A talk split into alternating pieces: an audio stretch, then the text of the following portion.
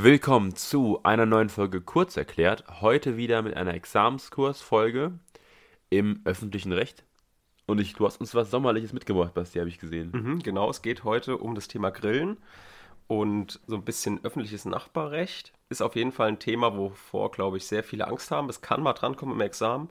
Wir kennen das Nachbarrecht eigentlich alle nur aus dem Zivilrecht, so 1004, Pipapo, 906, BGB, analog und so, und so weiter.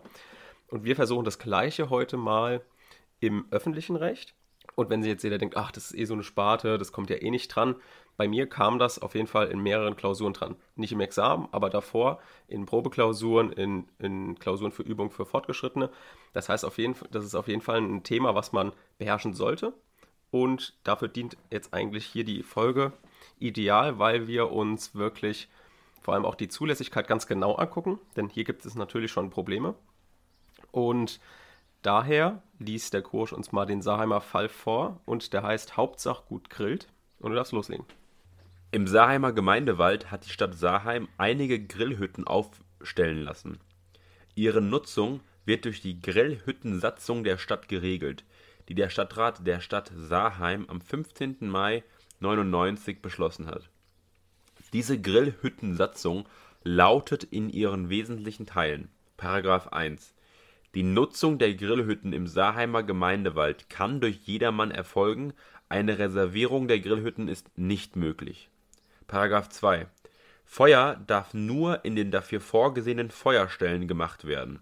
Abfälle sind in die dafür aufgestellten Behälter zu bringen. Das Befahren der Grillplätze, das Abstellen von Fahrzeugen sowie das Zelten und Lagern sind verboten. § 3 Lärm ist so zu bemessen, dass andere Benutzer des Platzes sowie etwaige Anlieger nicht gestört werden. Sofern sich in der näheren Umgebung Wohnbebauung befindet, ist die Benutzung der Grillhütten nur bis 22 Uhr gestattet. Die Regelung des § 3 der Grillhüttensatzung wurde insbesondere mit Rücksicht auf die Grillhütte am Seebach erlassen. Diese Grillhütte befindet sich in unmittelbarer Nähe des sogenannten Quierbrücker Hexenhauses in dem Odessa Hubert Zieontologis wohnt. Weitere Bebauung ist in der näheren Umgebung der Grillhütte am Seebach nicht vorhanden.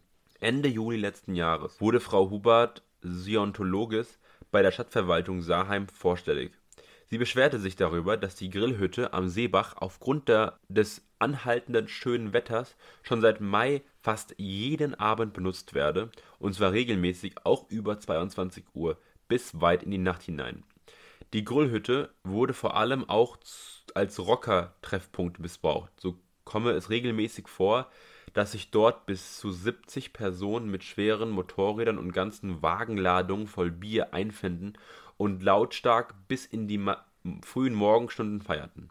Die Stadt Saarheim sei daher als Eigentümerin und Betreiberin der Grillhütte verpflichtet, weiteren Missbrauch der Grillhütte zu verhindern und die Einhaltung der Grillhüttensatzung sicherzustellen. Frau Huberts Deontologis könne wegen des von den Nutzern der Grillhütte ausgehenden Lärms regelmäßig, teilweise mehrere Nächte hintereinander und vor allem am Wochenende keinen Schlaf finden und sei deshalb letztlich in der Nutzung ihres Hauses und zu seinem eigentlichen Zweck, nämlich dem Wohnen, gehindert.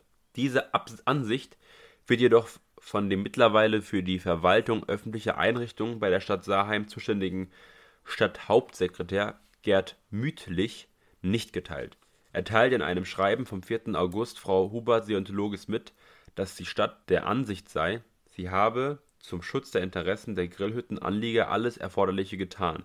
Insbesondere werde durch Anschlagtafeln an der Grillhütte auf § 2 und 3 der Grillhüttensatzung hingewiesen. Weitere Maßnahmen zur Einhaltung der Grillhüttensatzung könne die Stadt nicht treffen da bereits spätestens nach 19 Uhr niemand mehr im Saarheimer Rathaus Dienst habe. Werde die Grillhüttensatzung nicht eingehalten, bestehe deshalb allein die Möglichkeit, sich an die Vollzugspolizei zu wenden und die für die Nachtzeit zuständigen Polizeivollzugsbeamten vom Polizeiposten Saarheim zur Hilfe zu rufen. Dies sei auch sachgerecht, da das Verhalten der Grillhüttennutzer der Stadt Saarheim ohnehin nicht zuzurechnen sei gegen das Schreiben vom 4. August legt Frau Hubert Deontologes Widerspruch ein, der jedoch vom Kreisrechtsausschuss des Saar-Pfalz-Kreises als unzulässig verworfen wird. Daraufhin erhebt Frau Hubert Siontologes beim Verwaltungsgericht des Saarlandes Klage gegen die Stadt Saarheim mit dem Antrag, die Stadt Saarheim zu verpflichten, durch geeignete Maßnahmen dafür zu sorgen, dass die Nutzer der Grillhütte am Seebach die Vorschriften der Grillhüttensatzung einhalten, um auf diese Weise weitere unzumutbare Lärmbelästigungen durch die Grillhüttennutzer zu verhindern. Hat diese Klage Aussicht auf Erfolg? Okay, ich fasse nochmal kurz den Fall zusammen. Der ist eigentlich relativ leicht verständlich. Es geht um eine Grillhütte, die neben einem Grundstück liegt. Dieses Grundstück gehört der Frau Huber zu Ontologes und diese Grillhütte wird näher konkretisiert, was man da machen darf und näher bestimmt mit der Grillhüttensatzung. Und jetzt ist es so, dass bis 22 Uhr darf man dort halt Krach machen und so weiter, man darf grillen und sowas. Alles, was danach ist, ist natürlich von der Grillhüttensatzung verboten. Und jetzt passiert es halt, dass dort immer wieder exzessiv gefeiert wird, immer exzessiv gegrillt wird und die Nachbarin dadurch beeinträchtigt wird. Und jetzt wäre als Vorüberlegung meine erste Frage an Kurosch, wenn du jetzt da wohnen würdest nebenan, ja. würdest du dich dagegen wehren, wenn nach 22 Uhr immer wieder Qualm rüber, du hast irgendwie das Fenster auf, weißt du, willst schlafen und dann kommt immer wieder schön der Qualm rein? Es kommt drauf an. Also ne, einmal, zweimal ist das eine. Wenn es aber natürlich regelmäßig ist, dann, ähm, dann glaube ich, dann kann man schon da mal zumindest die Polizei anrufen und mal ein bisschen gucken, hey, mhm. Ne? Zum, ich meine, alleine auch aus dem Aspekt, dass äh, der Wert deines Grundstückes ja auch beeinträchtigt ist. Ne? Mhm. Also du hast ja, das ist ja, also es geht ja um, um das Wohnen, aber per se, ne, wenn du die ganze Lärm an deinem Grundstück hast, ist natürlich absolut fragwürdig, ob das mhm. sinnvoll und also ob das gut für dein Grundstück ist. Ja. ja. Würdest du jetzt sagen, dass das eher eine Sache ist, die dem öffentlichen Recht zufällt oder dem Zivilrecht? Na, Zivilrecht wäre ja das jetzt mit dem Wert eher Zivilrecht, aber ich glaube, jetzt um die öffentliche Ordnung, die da ja einzuhalten mhm. ist, da geht es ums öffentliche Recht. Mhm. Öffentliche Ordnung ist schon mal gut, aber das ist natürlich ein Begriff aus dem Polizeirecht. Ja. Und im Bearbeitervermerk sind jetzt polizeirechtliche Ansprüche oder Vorschriften ausgeschlossen. Das heißt, wir müssen gucken, okay, geht es jetzt hier um zivilrechtliche Abwehransprüche oder mhm. um öffentlich-rechtliche Abwehransprüche? Ne, ihr geht es so. ja hm. nicht um irgendwas, als sie möchte nichts zurückbekommen. Genau, sie will nur abwehren. Sie will nur abwehren. Sie, sie möchte einfach nur, dass die Regeln, die es gibt, eingehalten werden. Genau. Ja. Kurze Frage noch. Was würdest du sagen, dieser Rauch, sind das aus Sicht der Frau Hubert Zontologe, sind das Emissionen oder Emissionen? Ja, überleg doch mal, warum nicht? Es sind Emissionen. Okay, was sind denn Emissionen? Ja, eine Scheiße. Eine Trickfrage, nee, also direkt. Also, also Emissionen, da gehst du immer von der Person aus, auf die sie einwirken. Ja. Also aus Sicht der Frau Hubertsontologes ja. sind, ist dieser Rauch, der auf ihr Grundstück kommt, der sie beim Schlafen hindert, sind Emissionen. Ja. Wenn wir jetzt aber von dem Grill selbst ausgehen, dann sind das Emissionen. Also immer die Sachen, die direkt aus einer Anlage rausgehen, sind Emissionen und die auf jemanden einwirken, sind Emissionen. Okay. Das heißt, wir müssen uns jetzt gegen Emissionen wehren und nicht gegen Emissionen. Ja. Ist auch im Umweltrecht, im Bundesemissionsschutzgesetz geregelt. Dort gibt es, ich glaube, das ist in Paragraph 3, ist geregelt, was sind Emissionen und was sind Emissionen. Emission ist das klassische Beispiel, wenn man sich gegen Emissionen wendet, ist bei einer Kaffeerösterei ist der Filter im Schornstein nicht korrekt, deswegen treten sehr viele Schadstoffe aus. Und wenn du, dich, wenn du das verhindern willst, guckst du auf die Anlage und das sind Emissionen. Und wenn jetzt die Schadstoffe auf eine Person einwirken, der der Nachbar ist, dann sind das e-, Emissionen. Okay. Das ist so der Unterschied. Also man guckt darauf, wo kommen sie her, wo wirken sie. Mhm. Genau, also wir haben es jetzt hier mit Emissionen zu tun. Und jetzt sagt uns erstmal Professor Stehlkens, wie denn hier der Fall einzuordnen ist, schwierigkeitsmäßig und was da der Hintergrund ist. Der Fall ist, äh, soweit ich mich erinnern kann, irgendwann mal in der Übung im öffentlichen Recht für Fortgeschrittene, respektive als Examensklausurenkurs gestellt worden. Und da gibt es eine Grundentscheidung des VGR Mannheim, die, die dann nachgebildet ist. Das hat bestimmte Gründe, weil es die Prüfung einfach macht, diese Konstellation, die wir haben, wie Sie vielleicht später sehen werden, vereinfacht das ist etwa von der Fallgestaltung her. Aber sonst ähm, hat er eigentlich keinen spezifischen Hintergrund, äh, kann man eigentlich nicht sagen. Wie wir jetzt gehört haben, der Fall ist natürlich schwer. Das ist klar, weil der öffentlich-rechtliche Abwehranspruch, mit dem wir es jetzt hier wahrscheinlich zu tun haben, sage ich mal so, weil im Zivilrecht sind wir ja noch nicht, ist natürlich ein Anspruch, den man nicht so gut kann, vor dem man Angst hat. Vor allem, weil hier ist auch noch eine Satzung im Sachverhalt, da denkt sich auch wieder, oh, Satzung, das, was soll ich denn jetzt damit? Aber wie gesagt, das habe ich schon öfter gesagt, wenn Vorschriften oder Satzungen abgedruckt sind, ist das eine richtig gute Hilfe für euch, weil dann möchte der Klausursteller, dass ihr nicht auswendig Gelerntes abladet, sondern ihr sollt mit der Satzung arbeiten. Das heißt, einfach mit eurem Verstand, den ihr unabhängig von irgendwelchen Lernschemata gelernt habt, müsst ihr einfach mal versuchen anzuwenden. Es kann im Prinzipiell nicht schief gehen, weil es kommt auf die Argumentation an und nicht aufs Ergebnis. Das heißt, wenn eure Argumentation schlüssig ist und Sinn macht, kriegt ihr genauso viele Punkte, wie wenn sich jemand anders entscheidet. Das heißt, wir haben hier auch diese Satzung, die werden wir uns später auch anschauen, aber jetzt fangen wir erstmal mit der Zulässigkeit an und dem, der Eröffnung des Verwaltungsrechtswegs. Und jetzt sagt uns erstmal Professor Stilkens, wo jetzt hier genau das Problem liegt. Das Problem ist, dass im, äh, bei diesen Fällen, wo es letztlich um die Durchsetzung von gesetzlichen Ansprüchen geht, also darum geht, dass man eben gegenüber der Verwaltung äh, so ein Handel tun oder unterlassen verlangt, Kraft Gesetzes, nicht Kraft Verwaltungsakt oder Kraft Vertrages, dass die sich diese Ansprüche nicht nur aus dem öffentlichen Recht ergeben können, sondern auch aus dem Zivilrecht, weil das BGB so aufgebaut ist, dass es eben grundsätzlich auch auf juristische Personen des öffentlichen Rechts inklusive des Staates anwendbar ist. Dass diese also letztlich auch privatrechtsfähig sind. Das ergibt sich indirekt aus 89 BGB, der, der was ganz anderes regelt, aber aus der Existenz dieser Vorschrift ergibt sich, äh, dass im Prinzip, wenn die Tatbestandsvoraussetzungen eines BGB-Anspruchs erfüllt sind, im Prinzip auch die öffentliche Hand, also eine juristische Person des öffentlichen Rechts, Gläubiger oder Schuldner sein kann. Und dann ist eben zu fragen, wie weit das geht. Also ob ich jetzt eben äh, aufgrund einer privatrechtlichen Vorschrift, die einschlägig sein könnte, auch einen Anspruch herleiten kann, der die Verwaltung dazu zwingt, Verwaltungsaufgaben anders zu erfüllen, als sie es unter Umständen nach öffentlich-rechtlichen Vorschriften erfüllen würde. Und das führt dann eben zu dieser Parallelität zwischen privatrechtlichen Ansprüchen und möglicherweise öffentlich-rechtlichen Ansprüchen und der Frage, wer jetzt darüber entscheiden soll in der Form. Früher war das, wenn man das historisch sieht, was bei diesen Fällen ist es oft so, dass die Rechtsprechungsentwicklung eine größere Bedeutung hat als die aktuelle Stand der Rechtsprechung, wenn man das verstehen will. Historisch war es so, dass man diese Problematik gerade in dem Nachbarrecht vielfach so gesehen hat, dass man sagt, ähm, die Zivilgerichte dürfen nicht in die Verwaltungstätigkeit eingreifen weil das wurde dann eher als Problem der Gewaltenteilung irgendwie gesehen. Also äh, Gerichtsbarkeit, Judikative ist gleich Zivilgerichtsbarkeit, die eben nicht äh, in Verwaltungsaufgaben eingreifen kann. Und das kann ich eben auch, tue ich eben auch dann in dem Fall, wenn ich einen privatrechtlichen Anspruch zur Durchsetzung verhelfe gegenüber der Verwaltung, dass die dann irgendwas an ihrer Verwaltungstätigkeit ändern muss. Und das war der ursprüngliche Konzept, als das Reichsgericht über solche Fälle entschieden hatte. Und heute ist das ein bisschen anders, weil es ähm, eben auch parallele öffentlich-rechtliche Unterlassungs- und Handlungsansprüche gibt, die auch gerichtlich durchgesetzt werden können, aber eben vor den Verwaltungsgerichten. Sodass es jetzt eher die Frage ist der Parallelität zwischen dem einen und dem anderen Rechtsgebiet. Letztlich die Frage, inwieweit ist zivilrechtliche Ansprüche hier anwendbar sind. Genau, also wie ihr gehört habt, das Problem ist hier, welche Normstreite entscheidend sind. Das, da beziehe ich auch mich nochmal kurz auf die Frage, die ich am Anfang, am Anfang Kurosch gestellt habe.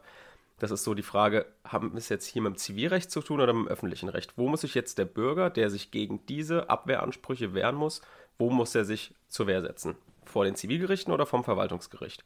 Und das sind also die Normen 13 GVG für die Zivilgerichte und 40 Absatz 1 Satz 1 VWGO für die Verwaltungsgerichte.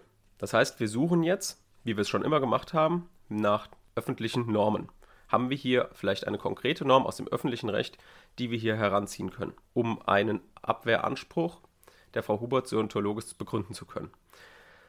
Jetzt gebe ich aber mal vorweg, so, wenn man in den ganzen öffentlichen Normen sucht, man hat keine konkrete Norm, die einem vergleichbar zum Zivilrecht einen solchen öffentlichen Abwehranspruch zusichert.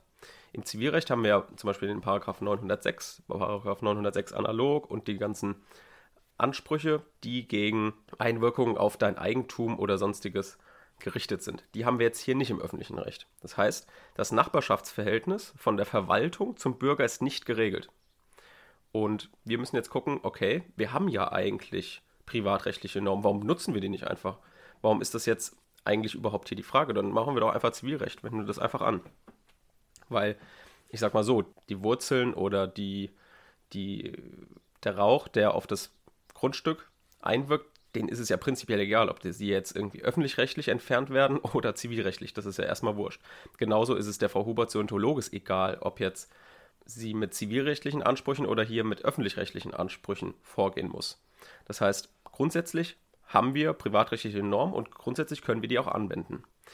Jetzt ist es aber so, bei Emissionen, die Folge der Erfüllung öffentlicher Aufgaben sind, dass es hier eine Ausnahme gibt. Die Ausnahme ist die, dass wenn Emissionen entstehen bei der Erfüllung öffentlicher Aufgaben, dann dürfen nicht die Zivilgerichte entscheiden. Jetzt fragt ihr euch bestimmt, okay, warum dürfen das nicht die Zivilgerichte entscheiden? Weil ansonsten die Zivilgerichte über öffentliche Aufgaben mitentscheiden müssen. Weil die müssen dann gucken, okay, woher kommen die Emissionen? Die Emissionen werden verursacht durch öffentliche Aufgaben. Und das heißt, sie müssen dann gucken, wurden die öffentlichen Aufgaben richtig ausge ausgeführt? Ähm, passt das hier überhaupt mit der Daseinsfürsorge und so weiter, was wir uns gleich angucken. Aber dann müssten Zivilgerichte über öffentliche Aufgaben entscheiden. Und das ist natürlich nicht Sinn der Sache. Dafür gibt es ja gerade die Verwaltungsgerichte, dass die Verwaltungsgerichte über Sachen der, des öffentlichen Rechts entscheiden. Das heißt, die Zivilgerichte, die sich ja damit auch gar nicht auskennen, die sind ja immer nur für ähm, Zivilrecht da, die würden also die Erfüllung öffentlicher Aufgaben, man muss schon sagen, behindern dadurch. Jetzt gibt es natürlich noch eine Rückausnahme, wenn sich die Verwaltung privatrechtlicher Handlungsformen bedient, dann muss sie sich allerdings auch auf dem Bereich des Zivilrechts auseinandersetzen. Das ist also sozusagen entweder eine Rückausnahme oder eine Ausnahme von der Ausnahme. So, jetzt ist aber natürlich die Frage, haben wir es hier jetzt mit privatrechtlichen Handlungsformen zu tun? Also hat jetzt die Stadt Saarheim, dadurch, dass sie die Grillhüttensatzung gemacht hat, hat sie sich hier auf, dem, auf den Boden des Privatrechts begeben, sage ich jetzt mal. Früher wurde das so entschieden, indem man einfach geguckt hat, okay, gibt es hier eine ausdrückliche Widmung, dass es der Erfüllung öffentlicher Aufgaben dient. Und bei fehlender ausdrücklicher Widmung, dann hat man gesagt, okay, dann ordnen wir es dem Privatrecht zu, die haben sich auf den Boden des Privatrechts begeben und müssen sich dort jetzt auch im Zivilrecht auseinandersetzen. Heute sagt man aber, okay, es gibt öffentlich-rechtliche Abwehransprüche eine ausdrückliche Widmung muss hier nicht mehr stattfinden, denn eine Widmung kann auch aus bestimmten anderen Umständen entstehen und deswegen sagt man jetzt, die Widmung ist egal, wenn es hier um die Erfüllung öffentlicher Aufgaben geht, dann ist es immer Teil des öffentlichen Rechts. Und wieso man hier jetzt nochmal unterscheidet zwischen dem öffentlichen Recht und dem Zivilrecht, weil wir ja eigentlich private Normen zur Verfügung haben, das sagt uns auch nochmal Professor Stehlkens. Also sie werden jetzt erstmal vom Wortlaut her einschlägig, ja. Also ich habe einen Störer, also das wäre jetzt hier die Stadt, und eine Eigentumsverletzung, äh, also letztlich scheint der von Tatbestandstäter 1004 einschlägig zu sein. Muss man dann sehen, dass eben das BGB nur öffentlich, äh, privatrechtliche Rechtsbeziehungen regeln kann. Also im Prinzip nicht dazu dient, subsidiär das Verhältnis zwischen allen Rechtssubjekten zu regeln, sondern eben nur die Rechtsbeziehung zwischen Privaten und eben die zur öffentlichen Hand, wenn sie privatrechtlich regeln. Und es sollte eben ursprünglich ausgeschlossen sein, dass letztlich vor allen Dingen der, der, der, der Bund oder früher das Reich als Zivilrechtsgesetzgeber dem Landesfürsten respektive später den Ländern vorschreiben kann, wie sie ihre öffentlich-rechtlichen Sachen zu regeln haben und äh, indirekt, ja. Und deswegen man, äh, ist der Anwendungsbereich des Zivilrechts hier praktisch begrenzt. Man spricht insoweit von öffentlichem Recht und Privatrecht als in sich abgeschlossene Teilrechtsordnungen. Man könnte sich ja auch so vorstellen, wie das teilweise ist, dass das öffentliche Recht eher so ein Common Law ist, also ein allgemeines, äh, das Privatrecht in einem Common Law ist, eine allgemeine Regelung, die immer dann gilt, wenn nichts Spezielles gilt, wie Handelsrecht auf der einen Seite oder eben Verwaltungsrecht auf der anderen Seite. Ja? Aber so ist das in Deutschland nicht, sondern man teilt diese Rechtsordnung praktisch in zwei Rechtssegmente und wenn das eine anwendbar ist, kann das andere nicht gleichzeitig auch anwendbar sein. So, das heißt, wir haben jetzt gesagt, es bestehen öffentlich-rechtliche Abwehransprüche und die können wir heranziehen, wenn die Verwaltung Emissionen verursacht hat bei der Erfüllung öffentlicher Aufgaben. Das ist jetzt unser Ergebnis, was wir jetzt die ganze Zeit uns hergeleitet haben. Und dafür müssen wir natürlich erstmal gucken, okay, erfüllt sie denn jetzt gerade öffentliche Aufgaben mit dieser Grillhütte? Und hier könnt ihr wieder das, was ihr schon bei einem Anspruch auf Zulassung zu einer öffentlichen Einrichtung gelernt habt, auch anwenden. Denn wir gucken erstmal, handelt es sich denn bei der Grillhütte um eine öffentliche Einrichtung? Dann gucken wir natürlich auf die Widmung, was wir ja auch schon mal gesagt haben. Also eine Widmung, wenn sie sowieso ausdrücklich ist, dann müssen wir es nicht aus den Umständen herleiten. Und ein gutes Anzeichen für eine klare Widmung oder ausdrückliche Widmung ist immer, wenn die Nutzung mit einer Satzung geregelt ist. Weil dann sagt die Behörde ja ausdrücklich, okay, guck mal, hier, wir machen eine Satzung für die Grillhütte, weil wir es anerkennen, dass das hier eine öffentliche Einrichtung ist und deswegen daseinsfürsorglich regeln wollen. Also heißt das, dass wir uns im Bereich der Daseinsvorsorge oder Fürsorge bewegen. Denn hier sorgt die Stadt Saarheim dafür, dass die Bevölkerung oder die Bürger etwas für die Freizeit machen können, für das soziale Wohl und das sind alles öffentliche Aufgaben, die sie im Rahmen der Daseinsfürsorge erfüllen. Deswegen haben wir eine öffentliche Streitigkeit und haben damit auch klargestellt, okay, der Weg zu den Verwaltungsgerichten ist eröffnet und eben nicht zu den Zivilgerichten, was im Nachhinein natürlich auch Sinn macht, wenn wir uns nochmal in Erinnerung rufen, dass bei der Erfüllung, dass wenn Emissionen ausgestoßen werden und die aufgrund der Erfüllung öffentlicher Aufgaben entstanden sind, macht das ja auch Sinn, wenn wir uns auf dem öffentlichen Recht bewegen als auf dem Zivilrecht. Wie gesagt, Schlagargument ist dann immer, dass die Zivilgerichte nicht über öffentliche Aufgaben entscheiden sollen. So, dann kommen wir zur statthaften Klageart. Und die Frage ist jetzt erstmal, wie prüfe ich die denn hier in dem Fall? Gut, also wie immer würde ich anfangen dabei, dass man wieder fragt, was will der Kläger eigentlich? Was beantragt er? Also was, was will er eigentlich vom Gericht? Das ist eigentlich der, der Ausgangspunkt, ja. Das ist das, was wir, äh, das Klagebegehren, was geltend gemacht wird. Also was will der Mann? Und dann, wenn ich dann von der Ausgangspunkt angehe, dann muss ich halt gucken, dass der hier ja eigentlich, dass hier die Frau äh, vor allen Dingen will, dass die Störungen unterbleiben, unterlassen werden. Sodass eigentlich dann die allgemeine Leistungsklage auf jeden Fall nahe liegt, ja, in Form der Unterlassungsklage. Und dann äh, stellt man sich aber die nächste Frage, wäre dann halt eben, ob nicht rechtlich andere Klagearten vorrangig sind. Und das würde man dann auf der Art und Weise abarbeiten, dass man halt sagen kann, also im Prinzip stellt er erstmal eine allgemeine Leistungsklage äh, dar und dann stelle ich mir die nächste Frage, ob jetzt hier nicht etwa die Verpflichtungsklage vorrangig wäre, was der Fall wäre, wenn es hier um äh, die Verpflichtung zum Erlass eines Verwaltungsaktes ginge. So, ihr seht, ihr geht nach dem Klägerbegehren, Paragraph 88 VWGO, und dann guckt ihr immer, ihr habt immer die gleiche Reihenfolge, ihr guckt erstmal, sind die Klagen die sich auf einen Verwaltungsakt beziehen, einschlägig. Also Anfechtungs- oder Verpflichtungsklage. Und hier macht ja eine Anfechtungsklage schon gar keinen Sinn, weil es ist kein Verwaltungsakt erlassen worden, den man anfechten kann. Und deswegen muss man überlegen, okay, die Frau Huberts und Theologus, sie möchte was. Sie möchte diese Emissionen abwehren.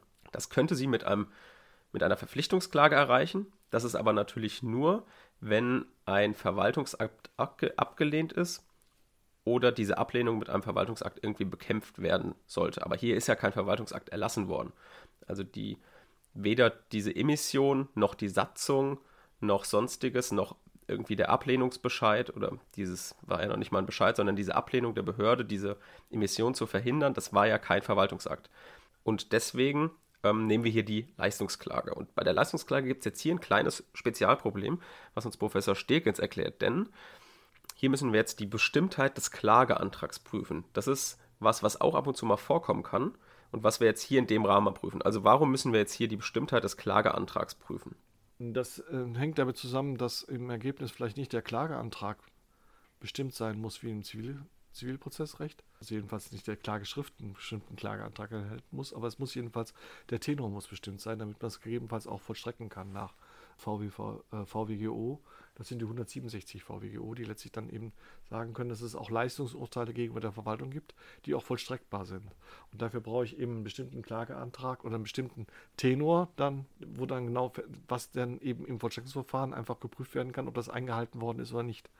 Und deswegen ähm, hat man hier das Erfordernis des bestimmten Klageantrags. Und generell ist es eben immer wichtig bei der statthaften Klageart immer klarzustellen, dass man jetzt welchen, welche Art von Handlung man eigentlich verlangt. Das ist bei der Verpflichtungsklage letztlich auch nicht anders, dass man hier klar sagen muss, ich will nicht irgendeinen Verwaltungsakt, sondern einen bestimmten Verwaltungsakt, nämlich mit dem Inhalt. Ja? Und bei der allgemeinen Leistungsklage ist es genauso, ich will nicht, dass die Verwaltung irgendwas macht, sondern etwas ganz Konkretes, das ich eben bestimmt genug umschreiben muss, dass es eben auch vollstreckungsfähig ist. So, dann kommen wir zur Klagebefugnis und die Klagebefugnis ist hier bei sowas, wo man was haben möchte und wo das nicht aufgrund von Norm geregelt ist, was wir ja schon gesagt haben, diesen öffentlichen rechtlichen Abwehranspruch. Den hat er jetzt nicht aufgrund Norm, aber aufgrund bestimmter Norm. Aber wir müssen natürlich trotzdem nochmal das uns irgendwie herleiten. Und deswegen gucken wir uns erstmal an, ob vielleicht ein Anspruch nach 42 Absatz 2 analog in Frage kommt. Also gibt es eine Norm, die ihm ein subjektives Recht gewährt. Und wenn wir es mit Emission zu tun haben, dann müsst ihr, muss sofort das BIMSCH klingeln, das Bundesemissionsschutzgesetz. Denn hier geht es immer um Emission und um Abwehr von Emission. Deswegen lesen wir uns jetzt, müsst ihr natürlich einfach blättern. Also in dem Fall wird es nicht vorausgesetzt, dass ihr diese Norm sofort auf der Pfanne habt, sondern ihr müsst einfach jetzt selbst ein bisschen im Gesetz blättern. Und wenn ihr relativ gut gesucht habt, sage ich jetzt mal, dann findet ihr den Paragraph 22 Bundesemissionsschutzgesetz. Und da frage ich mal den Kurisch jetzt, ob der denn einschlägig wäre hier. So, wir wissen, die Frau Hubert-Syntologes wird gestört durch Rauch aus der Grillhütte. Und sie möchte sich gegen diesen Rauch wehren, indem sie diesen abwehrt. Mhm. Und jetzt können wir mal gucken. So, Pflichten der Betreiber nicht genehmigungsbedürftige Anlagen. Nicht genehmigungsbedürftige Anlagen sind so zu errichten und zu betreiben, dass schädliche Umwelteinwirkungen verhindert werden, die nach dem Stand der Technik vermeidbar sind. Würdest du sagen, daraus könnte man einen Anspruch ableiten? Nee. Ich finde, das klingt, Grillen ist ja, also was willst du da machen? Das wären schädliche Umwelteinwirkungen, ja, genau, das ist der Rauch. Was möchtest du da für Vorkehrungen treffen? Ja, also wir können schon ganz nach dem Wortlaut gehen. Nicht genehmigungsbedürftige Anlagen sind so zu errichten und zu betreiben, dass schädliche Umwelteinwirkungen verhindert werden. Das klingt so nach einer Vorschrift, die eine Voraussetzung ist für die Genehmigung. Aber hieraus einen Anspruch abzuleiten, der dir sagt, okay, wenn es schädliche Umwelteinwirkungen gibt, darfst du die abwehren kommt hier nicht raus. Also es ist kein Abwehranspruch, sondern das ist nur eine Voraussetzung, wie man nicht genehmigungsbedürftige Anlagen betreibt. Das heißt also, hier haben wir keine Duldungs- oder Abwehransprüche aus dem unmittelbaren Nachbarabwehrrecht, Nachbarrecht. So, dann überlegen wir uns natürlich, ah, wir haben eine Satzung und die Satzung müssen wir natürlich auch immer einbringen. Und deswegen können wir gucken, ob aus Paragraph 2 und Paragraph 3 vielleicht aus der Grillsatzung ein Abwehranspruch hervorgeht. So, Paragraph 2 hieß, Feuer darf nur in den dafür vorgesehenen Feuerstellen gemacht werden. So, ist erstmal so, okay, cool, also äh, darf nur in den vorgesehenen Feuerstellen gemacht werden. Das, erstens wurde es eingehalten. Zweitens lässt sich hieraus auch wieder kein Abwehranspruch herleiten, denn hier wird nicht ausdrücklich gesagt, hier, guck mal, du hast einen Abwehranspruch, wenn Rauch verursacht wird. Mhm. Also das, richtet sich vor allem auch nicht, das ist nicht eine Satzung, die zugunsten des Nachbarn irgendwas regeln soll. Also Ansprüche eines Dritten begründet, sondern es ist, regelt die Nutzung dieser Grillhütte. Es ist auch nochmal ein Unterschied. Also entfaltet, ich sage jetzt mal, keine Drittwirkung. Paragraph 3. Lärm ist so zu bemessen, dass Benutzer des Platzes sowie etwaige Anlieger nicht gestört werden. Das ist wieder genau das Gleiche. Man kann hieraus jetzt keinen Anspruch eines Dritten ableiten, sondern es regelt nur die Nutzung dieser Grillhütte. Also diese Norm sagt, okay, wenn ihr hier Feuer macht, dann müsst ihr das so machen, dass andere nicht beeinträchtigt werden was wiederum aber nicht heißt, dass andere sich darauf stützen können und daraus einen Anspruch ableiten können. Man muss hier also mit dem Wortlaut einfach argumentieren. Das heißt, hier seid ihr auch wieder relativ frei in Argumentation. Ihr solltet hier aber schon keinen, keinen Anspruch herleiten. Das ist schon etwas fernliegend. Außerdem habt ihr im Hinterkopf, ja, wir wollen auf jeden Fall den öffentlich-rechtlichen Abwehranspruch im Rahmen des Folgenbeseitigungsanspruchs geltend machen. Und jetzt, was das genau ist, das erklärt uns jetzt Professor Stelkens. Also das ist ganz gut beschrieben, also es ist eigentlich sehr gut beschrieben in, in dem Lehrbuch zum Staatshaftungsrecht von, von Ossenmill Cornels. Das ist ein dickes Buch, gebe ich zu, aber das ist, fasst das eigentlich sehr gut zusammen, sowohl die Entstehung wie das andere. Im Ergebnis ist es die Frage, in welcher Situation, wenn ich ein rechtswidriges Handeln habe, ich diese Störungen, die dadurch ausgehen, abwehren kann. Und das kann verschiedene Formen einnehmen. Einmal in Form echter Handlungspflichten, das wäre dann etwa der allgemeine Folgenbeseitigungsanspruch, etwa dass ich Folgen, die schon eingetreten sind, die Störungsbeseitigungsansprüche habe. Oder das kann eben auch reine Unterlassungsansprüche sein, wenn, wenn ich eben eine Pflicht, etwas habe, nicht mehr zu tun und das eine dauernde Tätigkeit ist, dann kann ich das eben aufhören und dann ist es eben eine Unterlassungsklage. Und das ist letztlich identisch mit den Regelungsinhalten von 1004, wo man das hat, oder den Regelungsinhalten von nach dem UWG, also Unterlassungsansprüche nach UWG, Paragraph 8 UWG und äh, oder auch Ehrverletzungsansprüche oder ähnliches, wie man es im Zivilrecht auch kennt. Und das ist letztlich die Parallele dafür. Und das wird eben, so wie man im Zivilrecht auch 1004 analog auf alle möglichen ähnlichen Sachverhältnisse anwendet, ist es eben im öffentlichen Recht auch, dass man diesen Unterlassungsanspruch aus 1004 analog letztlich auf alle derartige Sachverhalte zusammenzieht. Und im Ergebnis ist das eine Reaktion auf ein rechtswidriges Handeln, dass der, die Folgen dieses rechtswidrigen Handelns dann eben beseitigt werden sollen, respektive das rechtswidrige Handeln nicht fortgesetzt werden soll. Jetzt kommen wir in die Begründetheit und hier prüfen wir natürlich die Voraussetzungen des Folgenbeseitigungsanspruchs bzw. des öffentlich-rechtlichen Abwehranspruchs. Und da wir uns mit in einer Leistungsklage befinden, kommt wieder folgender Obersatz. Die Klage ist begründet, wenn Frau Huber-Ziontor-Loges gegen die Stadt Saheim einen Anspruch darauf hat, dass die Stadt durch geeignete Maßnahmen dafür sorgt, dass die Nutzer der Grillhütte die Vorschriften der Grillsatzung einhalten, um auf diese Weise weitere unzumutbare Lärmbelästigungen durch die Grillhüttennutzer zu verhindern. Das ist jetzt schon ein sehr präziser Obersatz. Ihr könnt ihn auch ein bisschen kürzer fassen, indem er sagt zum Beispiel, die Klage ist begründet, wenn Frau Huber-Zyontologes einen Anspruch darauf hat, dass von der Grillhütte keine Emissionen mehr ausgehen. Das heißt, man setzt den Obersatz in der Leistungsklage einfach folgendermaßen zusammen.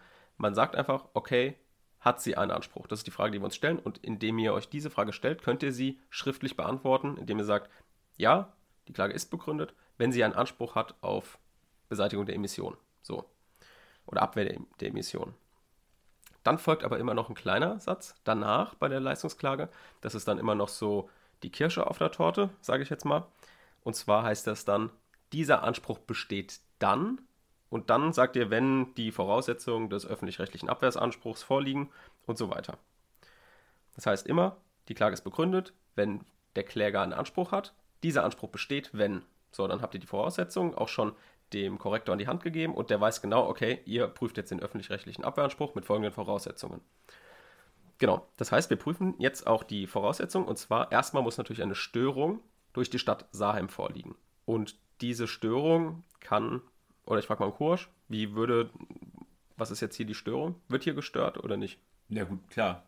Die Lärmbelästigung ist die Störung. Lärmbelästigung zum Beispiel. Und die Emissionen. Und die Emission. Genau. Ja. Das heißt, was, was ist hier jetzt beeinträchtigt von ihr? Welche Rechte, sag ich mal? Ja, ich sag mal, ihr, ihr, ihr Persönlichkeitsrecht, weil sie ja nicht sich, keine Ahnung, sie kann nicht schlafen. Genau, Schlafentzug, sehr gut. Ja. Artikel 2, Absatz 2, ähm, allgemeine körperliche Wohlbefinden. Ja. Und dann natürlich auch, was du vorhin schon gesagt hast, das Eigentum. Also das Haus Eigentum, ja. kann sie nicht so nutzen, wie sie möchte und das ist ihr Eigentum. Also folgt hier auch aus Artikel 14 Absatz 1 Grundgesetz auch eine Störung ihres Eigentums.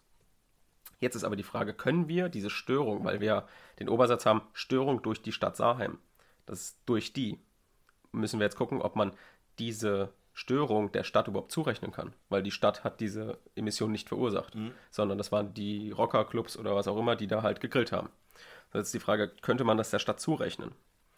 Weil eigentlich hat die Stadt Saarheim ja alles dafür getan, vielleicht, dass die Emissionen eben nicht verursacht werden, weil sie halt ne, das mit Satzung geregelt haben, gesagt, hier guck mal, die Nutzung wird so und so gemacht, wenn ihr das nicht macht, ja, steht halt nichts drin. Ne? Ja. Also daran sieht man schon, okay, Störungen werden von den Nutzern hervorgerufen, die sich nicht an die Satzung halten, aber es sind keine Vorkehrungen getroffen, die einen solchen Missbrauch verhindern. Ja. Das heißt, die sagen, okay, ihr dürft bis 22 Uhr grillen und danach dürft ihr es nicht mehr. So, und was ist, wenn sie es danach machen?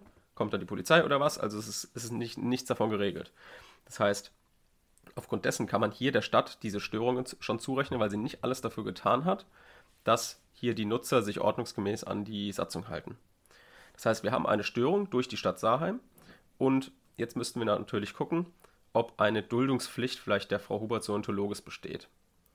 Also was sind jetzt hier die Kriterien zur Bemessung nachbarrechtlicher Duldungspflichten gegenüber, gegenüber Einrichtungen der öffentlichen Hand? Das ist jetzt die Frage. Also wir versuchen jetzt erstmal die Kriterien festzulegen, aufgrund dessen eine Duldungspflicht bestehen könnte. Dazu muss man, wenn man wieder historisch denkt, in der wissen, dass zunächst einmal gerade diese Frage des Umfangs der Duldenpflichten eine Frage war, die dazu führte, dass man den Zivilgerichten eben nicht gestattet hatte, das selbst zu bestimmen nach zivilrechtlichen Kriterien. Also das war die Vorstellung war gewesen, dass die Zivilgerichte eben eingreifen in die, Höhe, in die hoheitliche Aufgabenerfüllung und deswegen in dem Moment, in dem die Zivilgerichte nicht zuständig waren, die ganze Sache erledigt war und er das eben hinnehmen musste. Das war eine faktische Duldungspflicht, die sich daraus ergab. Nach Einführung der Verwaltungsgerichtsbarkeit, also 1949, auch wo dann die Leistungsklage, allgemeine Leistungsklage anerkannt worden ist als Klageart, hatte man dann festgestellt, dass es den Anspruch gab, aber nicht die Grenzen. Und dann war die erste Frage, gibt es irgendwelche Mindestgrenzen für diesen Anspruch, also Duldungspflichten, wo kommt die her? Und da hat man sich dann im Nachbarrecht darauf geeinigt, dass man sagte, ja, ja, die öffentliche Hand muss wenigstens zumindest die Grenzen beachten, die auch ein Privater in ähnlicher Sache beachten müsste. Es sei denn, der Gesetzgeber sagt ausdrücklich was anderes. Ähm, und das ist etwa der Fall im, im, Straßenrecht etwa. Wenn ich neben einer sehr lärmintensiven Straße äh, wohne, dann muss ich unter Umständen mehr Lärm hinnehmen als als andere, also von anderen Nachbarn, äh, einfach deswegen, weil es, glaube ich, 41 äh, Bundesemissionsschutzgesetz gibt, dass man eben keine Abwehransprüche gegenüber alten Straßen hat, etwa.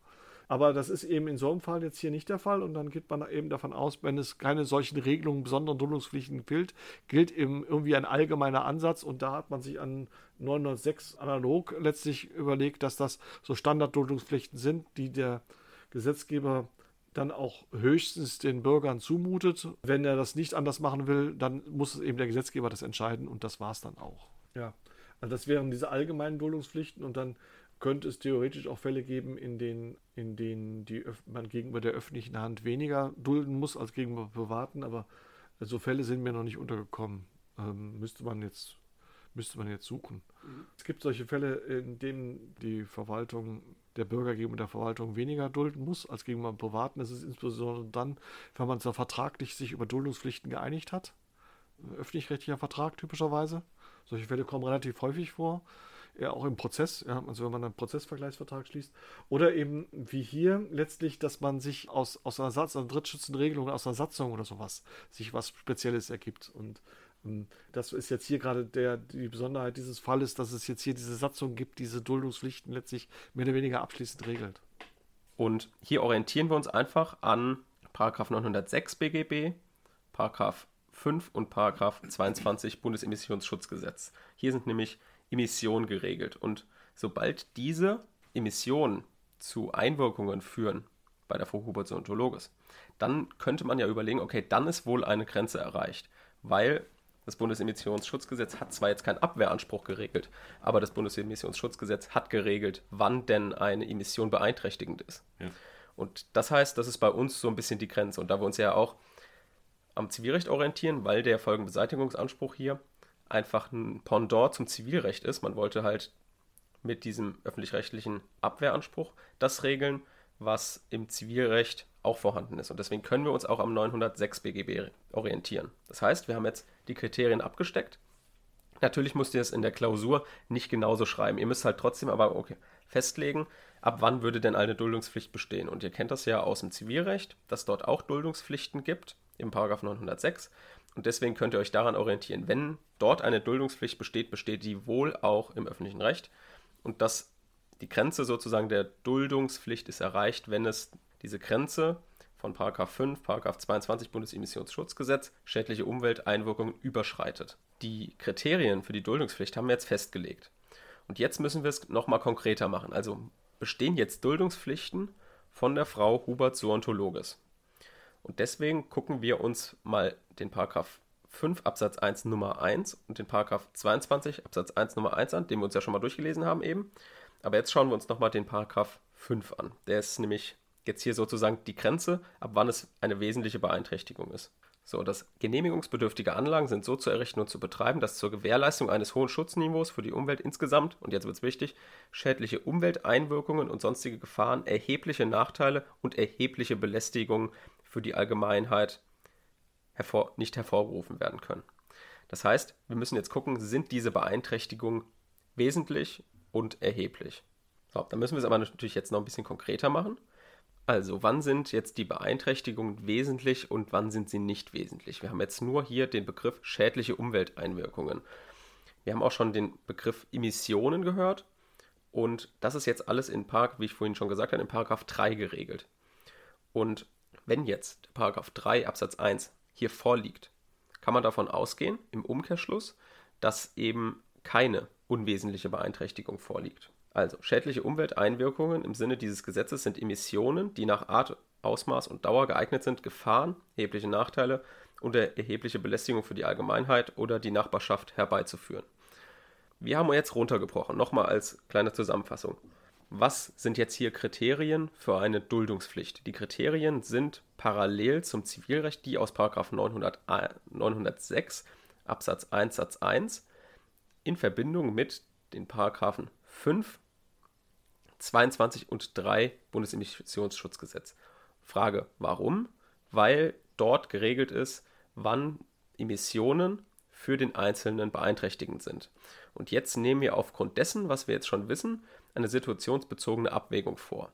Sind denn jetzt hier diese, dieser Rauch, dieser Lärm so beeinträchtigend? Und jetzt kommt es auf eure eigene Argumentation an.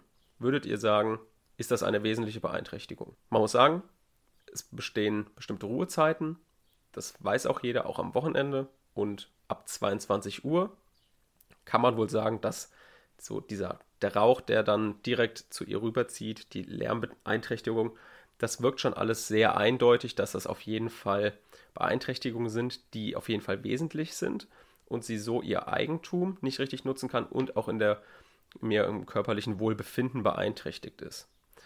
Das heißt, hier könnt ihr euch entscheiden, wie ihr wollt. Ich empfehle euch zu sagen, okay, das sind wesentliche Beeinträchtigungen, weil es eben erhebliche Nachteile für die Frau Huber Zontologes mit sich bringt. So, genau, da, deswegen besteht keine Duldungspflicht von Frau Huber Zontologes. Und was man jetzt noch on top einführen kann, wenn ihr das jetzt noch macht, dann seid ihr wirklich auf dem Weg, zweistellig zu werden. Denn wir wissen ja, es gibt eine Satzung, die erlassen wurde, die die Nutzung dieser Grillhütte regelt. Und Satzungen, wenn man sich damit ein bisschen auskennt, Satzungen sind immer da, um etwas zu konkretisieren. Also hier wird die Nutzung der Grillhütte konkretisiert. Und deswegen kann man hier auch noch als Argument anführen, dass diese Grillhüttensatzung bedeutet, dass eben diese schädlichen Umwelteinwirkungen bzw. die wesentliche Beeinträchtigung noch näher konkretisiert wird. Und hier wird ja dann gesagt, okay, bis 22 Uhr darf es Lärm geben und es soll so genutzt werden, dass Dritte nicht beeinträchtigt werden. Das hatten wir ja vorhin festgestellt. Es leitet zwar keinen Abwehranspruch her, regelt aber trotzdem, ab wann es beeinträchtigend wird. Und das ist halt in Paragraph 3 dieser, dieser Satzung geregelt. Und den lesen wir uns jetzt nochmal kurz durch. Lärm ist so zu bemessen, dass andere Benutzer des Platzes sowie etwaige Anlieger nicht gestört werden. Sofern sich in der näheren Umgebung Wohnbebauung befindet, ist die Benutzung der Grillhütten nur bis 22 Uhr gestattet. Die wesentliche Beeinträchtigung ist hier näher konkretisiert und das könnt ihr auch noch als Argument anführen, zu sagen, okay, es besteht keine Duldungspflicht vor Huberts Ontologes. Es liegt eine Störung vor, die der Stadt zurechenbar ist und deswegen besteht keine Duldungspflicht, weil das auch aus der Satzung hervorgeht, also auch die Nutzung satzungswidrig ist und dieses zudem dann eine wesentliche Beeinträchtigung begründet. Gut, dann kommen wir noch zum Anspruchsausschluss wegen Unmöglichkeit. Das ist einfach dem Schemata getreu. Der nächste ähm, Punkt ist aber für uns nicht wichtig. Auch Anspruchsausschluss wegen Unzumutbarkeit liegt auch nicht vor. Und das heißt, wir haben hier einen öffentlich-rechtlichen Abwehranspruch der Frau Huber Zontologes gegen die Stadt Saarheim, dass die Grillhütte so genutzt wird, dass sie nicht beeinträchtigt wird. So, jetzt sind, ist die Frage, was ist denn jetzt hier der Schwerpunkt und was sollte man hier besonders beachten? Also in der Falllösung bei Saheim selber ist sehr viel Wert drauf gelegt worden auf diese Abgrenzung öffentliches Recht, Privatrecht bei dem Paragraph 40 VWGO.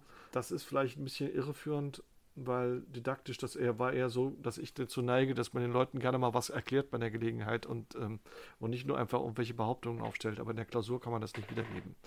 Generell ist der Fall, glaube ich, unlösbar, wenn man noch nie mal was vorher was vom öffentlich-rechtlichen Folgenbeseitigungsanspruch, öffentlich-rechtlichen Abwehranspruch gehört hat, äh, dann schwimmt man.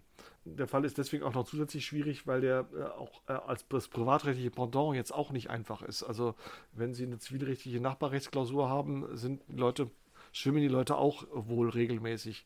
Der Fall, weil man da diese Anspruchsgrundlagen, die Anspruchsprüfung nicht so richtig drauf hat.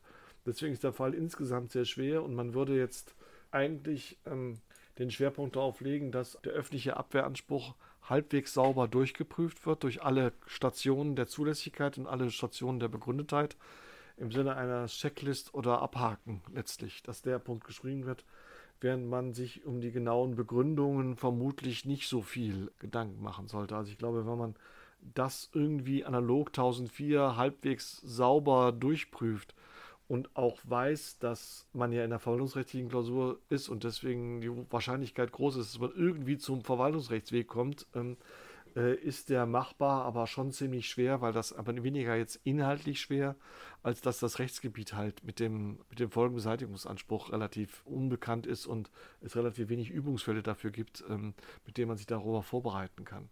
Deswegen wäre also hier der Schwerpunkt eigentlich das ordentliche Durcharbeiten dieses Abwehranspruchs.